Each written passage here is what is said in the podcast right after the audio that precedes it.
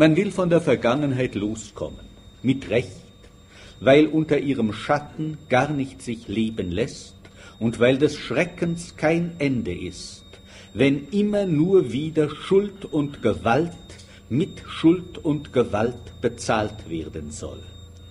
Mit Unrecht, weil die Vergangenheit, der man entrinnen möchte, noch höchst lebendig ist. Der Nationalsozialismus lebt nach, und bis heute wissen wir nicht, ob bloß als Gespenst dessen, was so ungeheuerlich war, dass es am eigenen Tode noch nicht starb, oder ob es gar nicht erst zum Tode kam, ob die Bereitschaft zum Unsäglichen fortwest in den Menschen wie in den Verhältnissen, die sie umklammern.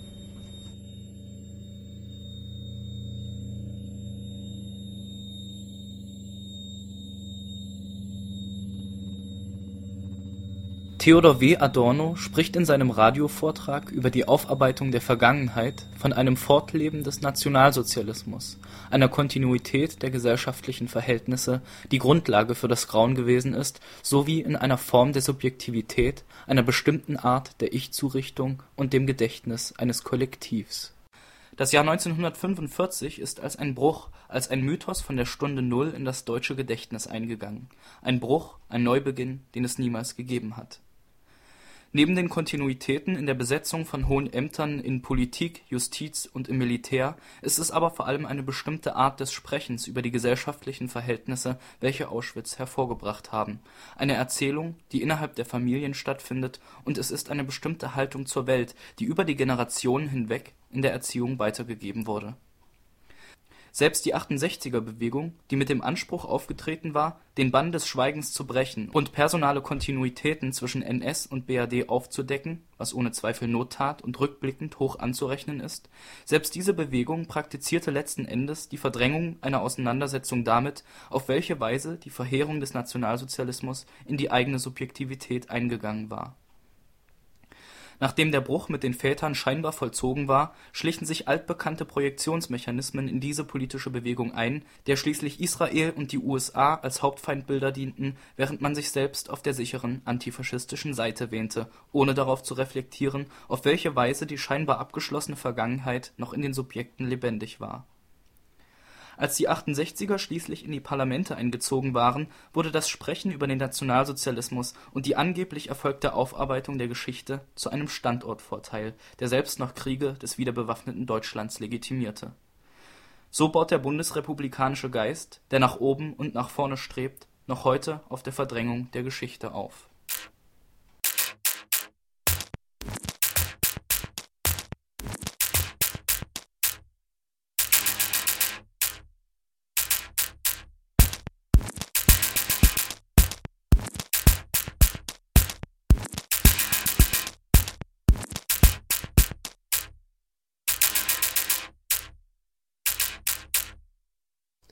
Kürzlich ist im Peter-Engstler-Verlag ein Buch erschienen, das zutiefst von der Verdrängungsleistung der 68er-Generation geprägt ist.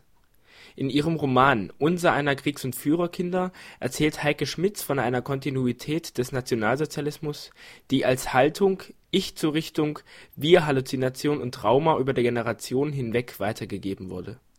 Die Wiederkehr des Verdrängten äußert sich in diesem Roman, der eher Traumbild als Erzählung ist, in einer rasanten Geschwindigkeit der Sprache es ist zum einen das leere Vorwärts des Wiederaufbaus, zum anderen das plötzliche, blitzartige Aufbrechen von Erinnerungen.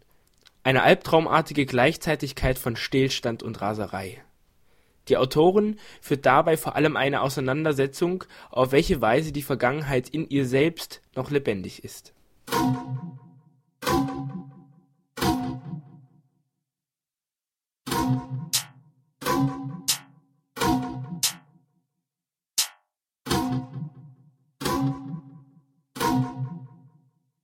Heike Schmitz wurde 1966 geboren, studierte in Frankfurt am Main Germanistik, Soziologie und Psychologie und promovierte über Ingeborg Bachmann. Am kommenden Freitag wird sie um 20 Uhr in der ACC-Galerie Weimar aus ihrem Buch Unser einer Kriegs und Führerkinder lesen. Wir haben uns mit ihr getroffen und mit ihr über ihr Buch gesprochen Wir haben sie gefragt, was sie zu einer literarischen Auseinandersetzung mit dem Nationalsozialismus und einer spezifischen Form der Subjektivität geführt hat. Äh, ich bin derweise dazu gekommen, dass ich im Grunde war die erste Lektüre ein Buch von äh, Fest, Joachim Fest, die Hitler-Biografie. Und als ich sie las, habe ich einfach äh, sehr viel wiedererkannt plötzlich an Stimmung, an dem, was da beschrieben wurde. Und ich habe gemerkt, dass ich es wiedererkannt habe, nicht so im Sinne rationalen Wiedererkennens, sondern eben eher, dass ich die Atmosphäre der Zeit äh, zu kennen meinte. Und äh, dann bin ich dem immer mehr nachgegangen und habe äh, gespürt, dass etwas von dem, was da äh, an Begeisterung, an Positivität, an, an, an, Feierstimmung, nennt das Erika Mann mal in einem Buch, äh, dass das auch in meiner Familie noch nach dem Krieg wirksam war. Und äh, gleichzeitig aber auch äh, wieder erkannt, ähm, äh, so eine wie soll ich sagen, eine Entwicklung der Gefühle, also von dieser Feierstimmung hin zu einer Depression, Niedergeschlagenheit und äh, also kurzum, eher war es im Laufe der Zeit immer mehr Lektüre, die mich immer mehr bestärkt hat, äh, dass die ganze ähm, Gefühlsgeschichte irgendwie hängen geblieben ist. Von euphorischen zum Niedergeschlagenen. Und äh, dass die sich doch anscheinend in den Eltern und dann auch in den in mir als Kind dieser Eltern oder so weitergegeben hat, weitergetragen hat. Und äh, das war natürlich, was mich interessiert hat, war, jetzt wird ja immer mehr von den Kriegskindern gesprochen, auch in der Zeitung. Und man liest immer mehr so ähm, Trauma, Traumafragen, sind die Kinder traumatisiert? Und was mich interessiert hat, war diese, diese Verbindung einfach zwischen Kriegserfahrung einerseits und aber eben auch der der vorangegangenen Zeit, der Erziehung vorher, äh, die ja auch einen Einfluss darauf hat, wie kann man traumatische Erlebnisse verarbeiten. Und wenn man natürlich vorher euphorisiert wurde und als Kind selber zum Zentrum der nationalsozialistischen Erziehung wurde, als Zukunftsträger für morgen und so, wie sie das ja auch wurden, sie waren ja absolut im Zentrum der, der Erziehung, dann ist es äh, natürlich weitaus schwieriger, dann so eine Katastrophe wie diesen äh, Zusammenbruch zu verarbeiten, weil man muss ja nicht nur die Katastrophe des Krieges verarbeiten, sondern man muss ja eigentlich auch äh, eine persönliche Desillusionierung verarbeiten, aber die sehr, die hat ja sehr früh stattgefunden, also in der Kindheitsphase stattgefunden und äh, jetzt hat ja nun mal jeder Mensch nur eine Kindheit und wenn wenn meine Kindheit von einem diktatorischen Regime benutzt wird und wenn meine Begeisterungsfähigkeit von dem Regime benutzt wird, dann ist das natürlich eine große ähm, Frustrationserfahrung, die nicht so einfach ist zu leisten. Und als drittes vielleicht, weil äh, was dann die Nachkriegszeit angeht, äh, wie gesagt, ich komme ja nun aus dem Westen und äh, denke, kenne auch eben viele oder bin in einer Region aufgewachsen, die sehr stark geprägt ist von diesem Wirtschaftswunder oder man zog dann dorthin, wo man mehr verdiente, wo man mehr Erfolg hatte und so weiter. Und diese Dynamik, äh, die Dynamik meiner Kindheit hat mich wiederum auch erinnert an, an etwas, was offenbar ja auch an Dynamik schon in dieser Kindheit angelegt war. Es war ja eine unglaubliche Wunsch, nach vorne zu kommen, die Zukunft zu bauen und so weiter. Und letztlich habe ich darin gar keinen Bruch, sondern eher im Nachhinein ein Weiterwirken solcher euphorischen Zukunftsträume gesehen. Unter anderem Vorzeichen natürlich. Ne?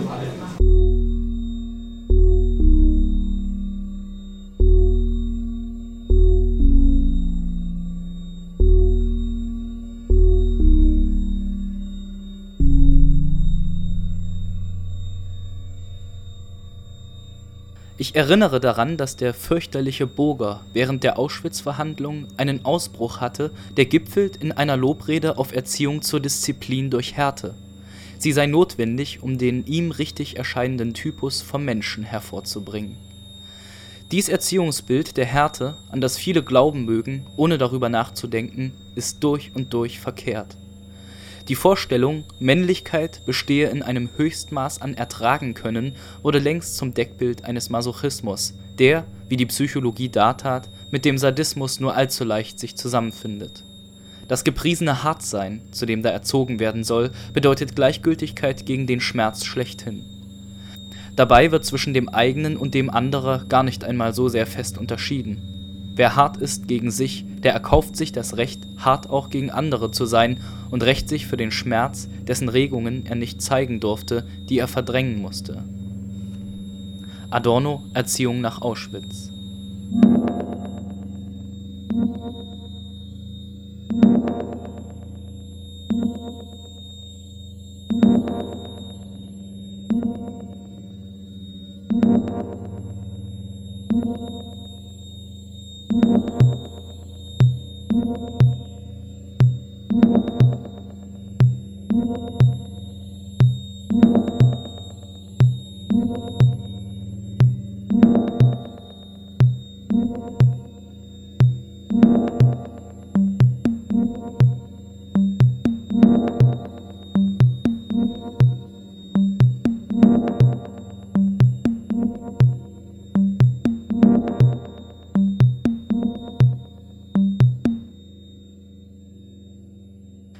Peter Bürger, Literaturwissenschaftler und Kunsthistoriker, spricht darüber, wie er als Sohn von Kriegs - und Führerkindern bei der Lektüre des Buches von Heike Schmitz eigene Verheerungen wiedererkannt hat.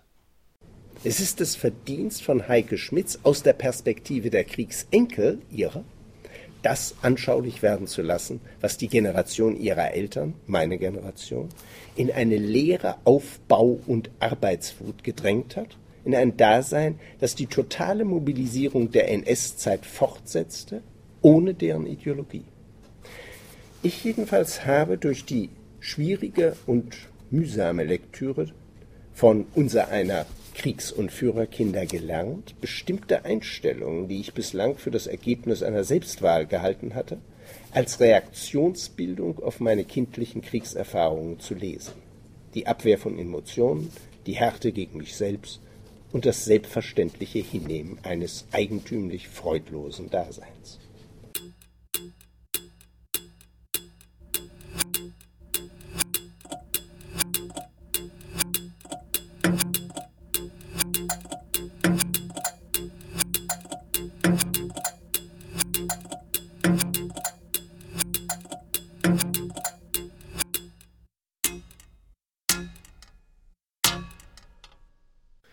Es handelt sich um eine Freudlosigkeit, um eine Unfähigkeit zur Empathie, die sich gerade hinter einem leeren Fortschrittswillen und einem Diktat der guten Laune verbirgt, einer Haltung, die Heike Schmidt bei sich selbst entdeckt.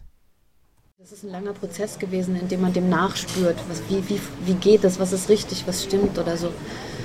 Äh, ich habe im Laufe des Prozesses gemerkt, dass ich nicht so sprechen kann, dass ich nicht stimmig so sprechen kann, mit dem, was ich meine, indem ich so eine Sprache der 68er übernehme, äh, die also über die Tätereltern sprechen und sich dadurch ganz klar positionieren und äh, eben sagen können, wir stehen außerhalb, wir stehen hinter der Geschichte und äh, äh wir, wir klagen an. Sondern äh, was ich vorhin gesagt habe mit dem Wiedererkennen, das hat ja bedeutet, dass ich das an mir selber auch wiedererkannt habe.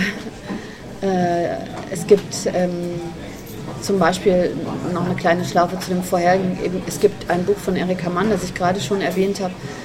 Da bedauert sie die Kinder im Nationalsozialismus und das hat sie geschrieben 1938, bevor äh, der Krieg ausbrach. Und sie sagt, diese armen Kinder leben unter einer ewig diktierten Feierstimmung. Und in Wahrheit sind sie subjektiv unglücklich und merken es gar nicht. Aber eines Tages werden sie es merken. Und ich hatte eben das Gefühl, dass diese Kinder das vielleicht nicht wirklich realisiert haben, aber in den Familien gab es ein Unglück und ein Unglück, in, das sich auch wiedergespiegelt hat in Kindern, Kindeskindern und so weiter. Und in dieser Weise habe ich gemerkt, dass es also in mir selber steckt und äh, dass ich letztlich sowas wie ein Stück Geschichte mitverkörpere. Also auch eben diese Stimmung und eben das, was sich da alles aufgestaut hat. Und ich habe gemerkt, dass ich das nur für mich schlüssig zu Papier bringen kann. Es gibt viele andere Versionen oder so. äh, wenn, ich, äh, wenn ich das immer radikaler zugebe, dass ich es selbst verkörpere. Also auch eine bin, die vielleicht lange unter dem Diktat der guten Laune gestanden hat oder so. Dass man immer gute Laune haben muss und dass es immer weitergeht oder solche etwas einfach Gesagten. Und dann ist einfach dazu gekommen, dass ich relativ lange mit diesem Thema umgegangen bin, ohne die letztendliche Form zu haben. Und dann war ich eines Tages eben auf einer Tagung eingeladen. Das war zu dem schriftstellerischen Werk von Cécile Weißbrot. Sie ist äh, jüdisch-französische äh, Autorin mit äh, polnischen Wurzeln. Und äh, es war in einer Dahlemer Villa. Und ich kam in diese Villa und ich stand eben auf dieser Terrasse, wie sie da auch in dem Buch vorkommt. Und da habe ich auf einmal gemerkt, ich kann jetzt nicht darunter gehen und diskutieren, sondern in Wahrheit äh, verkörpert sich in mir die Geschichte dieser Täter, die früher mal in diese Villa eingedrungen sind und sie wahrscheinlich enteignet haben. Äh, und ich kenne die Stimmung, die das getragen hat. Und so ist diese äh, radikale Figur entstanden und ähm, die ist aber auch einer, einer, vielleicht für mich einer Wahrheit geschuldet, die, die ich von Ingeborg Bachmann auch sehr gerne angenommen habe, also dass man nur durch Übertreibung an die Wahrheit herankommt. Also man muss übertreiben und in der Übertreibung äh, kommt man plötzlich da heran, was wahr sein könnte. Und natürlich ist es eine zugespitzte, übertriebene Person, ne, die da steht. Aber die, die verkörpert eben die Geschichte am eigenen Leib. Sie steht da und verkörpert sie. Und dadurch wollte ich natürlich auch diese Distanz dieser üblichen Eltern-Kind-Geschichte äh, äh, ablösen. Ne?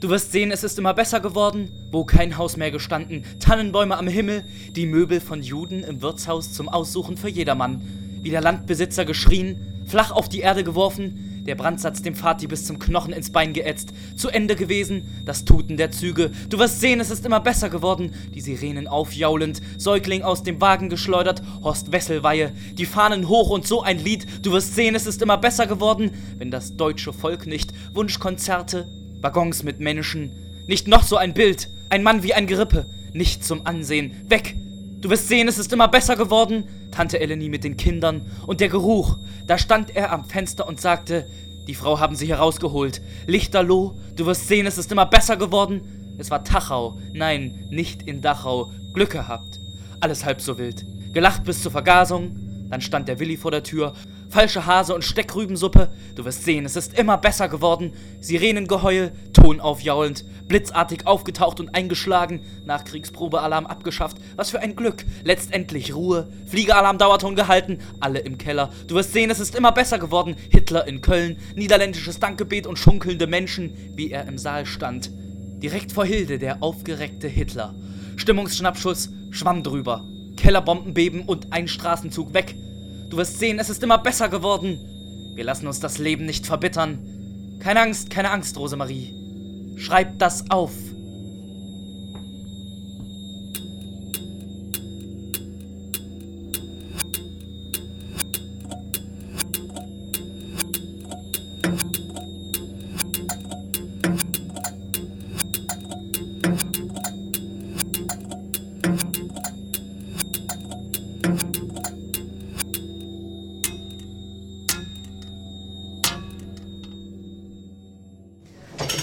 Grunde war ich in einem merkwürdigen Dilemma, weil er, eigentlich ist ja ein ganz antiliterarisches Buch. weil antiliterarisches Problem vielleicht, wenn ich mal so ganz ja, banal sagen möchte. Literatur wäre ein, für mich eigentlich ein Reichtum an Wahrnehmung oder Reichtum an Wahrnehmungsvielfalt meiner Wirklichkeit oder so. Aber wie kann ich denn eine Wirklichkeit darstellen, in der es um die Zertrümmerung von Wahrnehmung oder die Zertrümmerung von Wirklichkeit geht? Also wie kann man, wie kann man schreiben? Ich kann ja schlecht einen, einen, einen Trümmerberg äh, ähm, poetisch beschreiben, sondern ich muss eigentlich in der Weise des Schreibens ähm, schon die Wirkung auch auf die Sprache, also auch die, die Zertrümmerung der Sprache mitschreiben. In diese, die Wirklichkeit spiegelt sich in der Sprache wieder. Und äh, das ist für mich immer wieder ein äh, Dilemma gewesen, dass es eigentlich ich es zu tun hatte mit ähm, einmal der Tatsache, wie beschreibt man Wirklichkeit, die zertrümmert ist, also durch die Kriege, aber wie beschreibt man auch, oder wie erzählt man von einer Sprache, die voller Phrasen steckt. Also wie, wie, wie kann ich einerseits sagen, ich verkörpere das alles und ich sagen, ich, ich bin halt jetzt eine, die all diese Sprüche kennt. all diese, diese, diese Sprüche, die geblieben, diese Liedfetzen, diese, dieser Gestik des äh, Schimpfens oder was, was man so ähm, äh, kennt oder auch aus Literatur äh, findet äh, und wiedererkennt. Und ähm, ich kann das natürlich nur, indem ich es aufnehme einerseits und dann doch wieder äh, durch die nochmalige Zertrümmerung deutlich mache, dass ich nicht eins zu eins spreche. Und äh, dann gab es jetzt eigentlich, am, nachdem ich das Buch fertig hatte, bin ich, ähm, habe ich ähm, Essays von Hertha Müller gelesen. Und da gab es einen sehr schönen Satz, der dann nachträglich mir ganz gut getan hat. Der, äh, der lautet, ähm, äh, wo am Leben nichts mehr stimmt, da stürzen auch die Wörter ab, weil alle Diktaturen, ob rechte oder linke, äh, religiöse oder atheistische, nehmen die Sprache in ihren Gebrauch. Und äh, das war eine Erfahrung, die wirklich durch und durch ich in diesem Buch gemacht habe.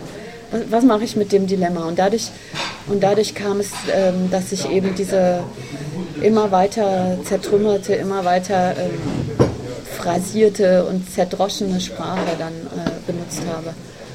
Und die Fotos, das soll ja das ein bisschen andeuten, die Fotos sollen natürlich das zweite Dilemma, oder die haben mit dem zweiten Dilemma zu tun, dass etwas stillsteht, es bewegt sich nicht. Weil wenn ich sage, die Vergangenheit hat sich nicht gelöst, dann ist sie ja wie so ein, die ist ja wie so ein Fossil, die steht und bewegt sich nicht. Das heißt, das, das widerspricht eigentlich jedem dramaturgischen Plot. Man möchte natürlich gerne einen, einen Plot haben, äh, oder jeder Leder möchte gerne einen Plot haben, sagen wir mal am besten im Krimi, wo eine unheimliche Dynamik passiert und am Ende löst sich was auf. Und äh, und das ist natürlich so eine Dynamik, in der sich leider nichts auflöst, weil es feststeht. Die ist natürlich eine Zumutung an Leser, aber eine Zumutung auch an Schreibenden. die, äh, und manchmal muss man also quasi ja gegen, die, äh, gegen das, was man eigentlich möchte, schreiben. Und natürlich möchte man gerne, dass sich etwas auflöst, dass es äh, zu einer Dynamik kommt, einer Bewegung, die befriedigend ist oder so. Aber genau das wollte ich ja schreiben, dass es nicht vollzieht. Und so, so ist auch dieser, dieser Stillstand in diesem Trümmer-Hackstück Sprache. Ne? Äh, ist das Zweite, was diese Sprache dann so, so, so fossilieren lässt. Ne? Fotografie ist dem Trauma darin verwandt, die Zusammenhangslosigkeit der Ereignisse festzuhalten. Sie ist das Medium der traumatischen Zeit. Es gibt darin kein Davor und kein Danach und keine sinnvolle Erzählung. Erst wenn die Zeitstruktur der Geschichte aufgebrochen worden ist, erst wenn dem Bild der zusammenhängenden und fließenden Zeit in unserer Arbeit die zerstückelte und stillstehende traumatische Zeit an die Seite tritt, erst dann haben wir wirklich begriffen, was es heißt, Verantwortung zu übernehmen für die Traumatisierten der Geschichte.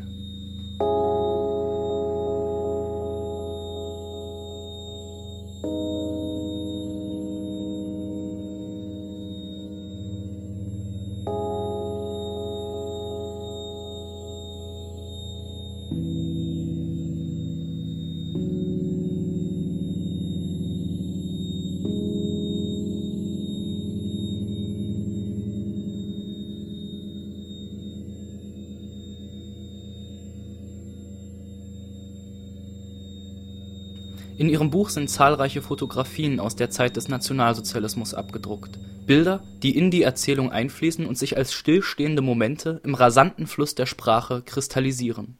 Zudem setzt sie sich mit Bildern auseinander, die in den Filmen über den Nationalsozialismus die Erinnerung an diese Zeit bestimmen. Also es ist kein Buch, das von der, von der Filmwelt äh, kommt und quasi überträgt ins Literarische oder so, sondern äh, was jetzt filmisch eingeflossen ist, äh, das ist eher das, äh, die Tatsache, dass wir ja in, in dem, was wir erinnern an Bildern, von dem Krieg ganz stark geprägt sind von den Verfilmungen der Nationalsozialismus.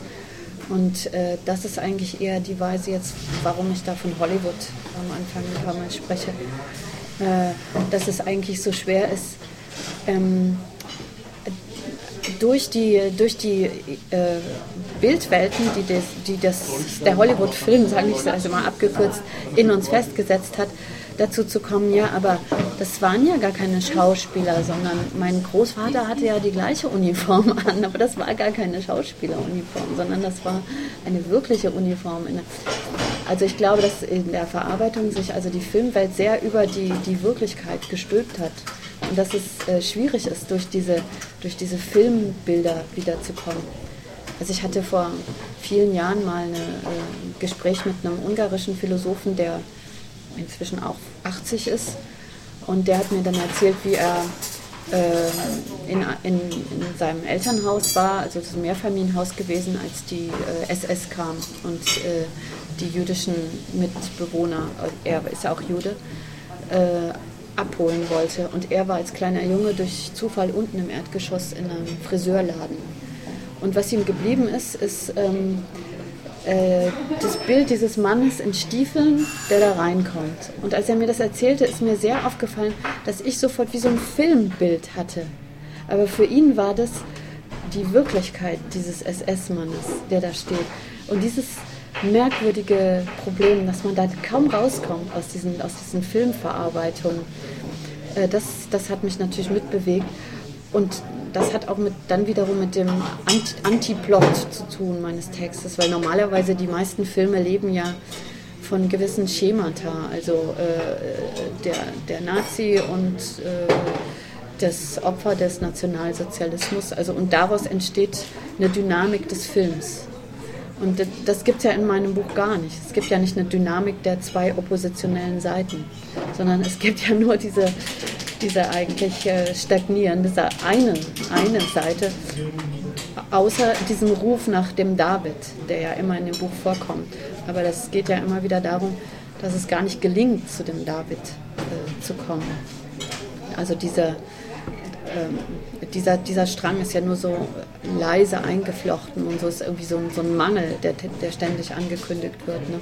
Für, für was steht der David? Ich glaube, dass äh, dieses Nichtverarbeiten von ähm, Kriegstraumata, Kriegserlebnissen oder äh, Prägung durch den, den Nationalsozialismus, äh, dass es auch dazu geführt hat, dass die Kinder dieser Zeit, die groß gewordenen Kinder dieser Zeit, ähm, wie eingeschlossen in sich sind dass man eigentlich erst seine seelischen Probleme lösen muss, um em zur Empathie zu kommen. Und der Nationalsozialismus war überhaupt keine Zeit der Empathie. Und, äh, und dann gab es äh, die, diese Besetzung durch all diese Probleme, die, die auch die, die Menschen schnell empathieunfähig machen, wenn man sehr besetzt ist von seinen und David steht im Grunde dafür, für die Möglichkeit, wieder mit Empathie auf den anderen zuzugehen. Also der, der wirklich andere ist. David ist natürlich äh, der, die Seite des jüdischen äh, Opfers oder die Seite der jüdischen.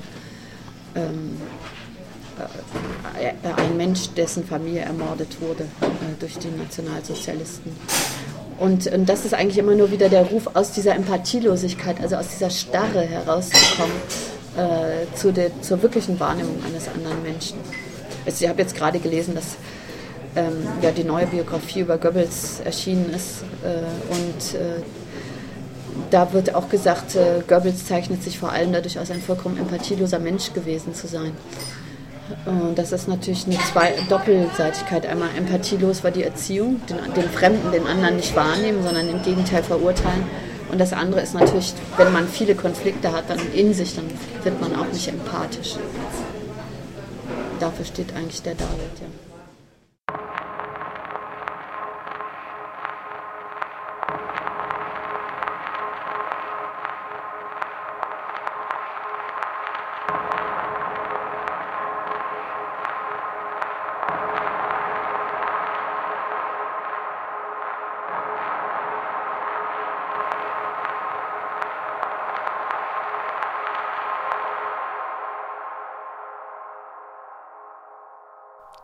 Am Freitag, den 3. Dezember, wird Heike Schmitz aus ihrem Buch Unser einer Kriegs- und Führerkinder um 20 Uhr in der ACC-Galerie in Weimar lesen. Wir haben sie gefragt, was uns am Freitag erwarten wird. Also ich habe gedacht, um einfach verschiedene Aspekte äh, von dem, des Buches auszuwählen. Äh, einmal zum Beispiel den Aspekt dessen, was ich gemeint habe mit der Verkörperung. Also das, äh, das Wiederfinden der Stimmen, dieses Duktus der Rede in der eigenen, äh, in der eigenen Sprache oder in den eigenen Gefühlserinnerungen. Äh, und dann wollte ich auswählen äh, eine kleine Stelle, die etwas mit dem Moment des Endes der Kapitulation und diesem, es ist ja ein wiederkehrender Refrain quasi, dieses, äh, dieser Satz kann ich kapitulieren, der kommt ja immer wieder vor. Ähm, äh, ich möchte irgendwie, ich möchte deutlich machen, anhand an, an einiger Stellen einfach, ähm, auf welche Weise das so schwierig war für die Kinder dieser Zeit, ähm, den Krieg und den Nationalsozialismus tatsächlich so für sich zu beenden, dass sie einen auf freie Weise, seelisch gesunde Weise hätten weitergehen können. Also ich möchte einzelne kleine Stücke auswählen und die Aspekte kurz erläutern, die dann in diesen kleinen Stücken zur Sprache kommen sollen.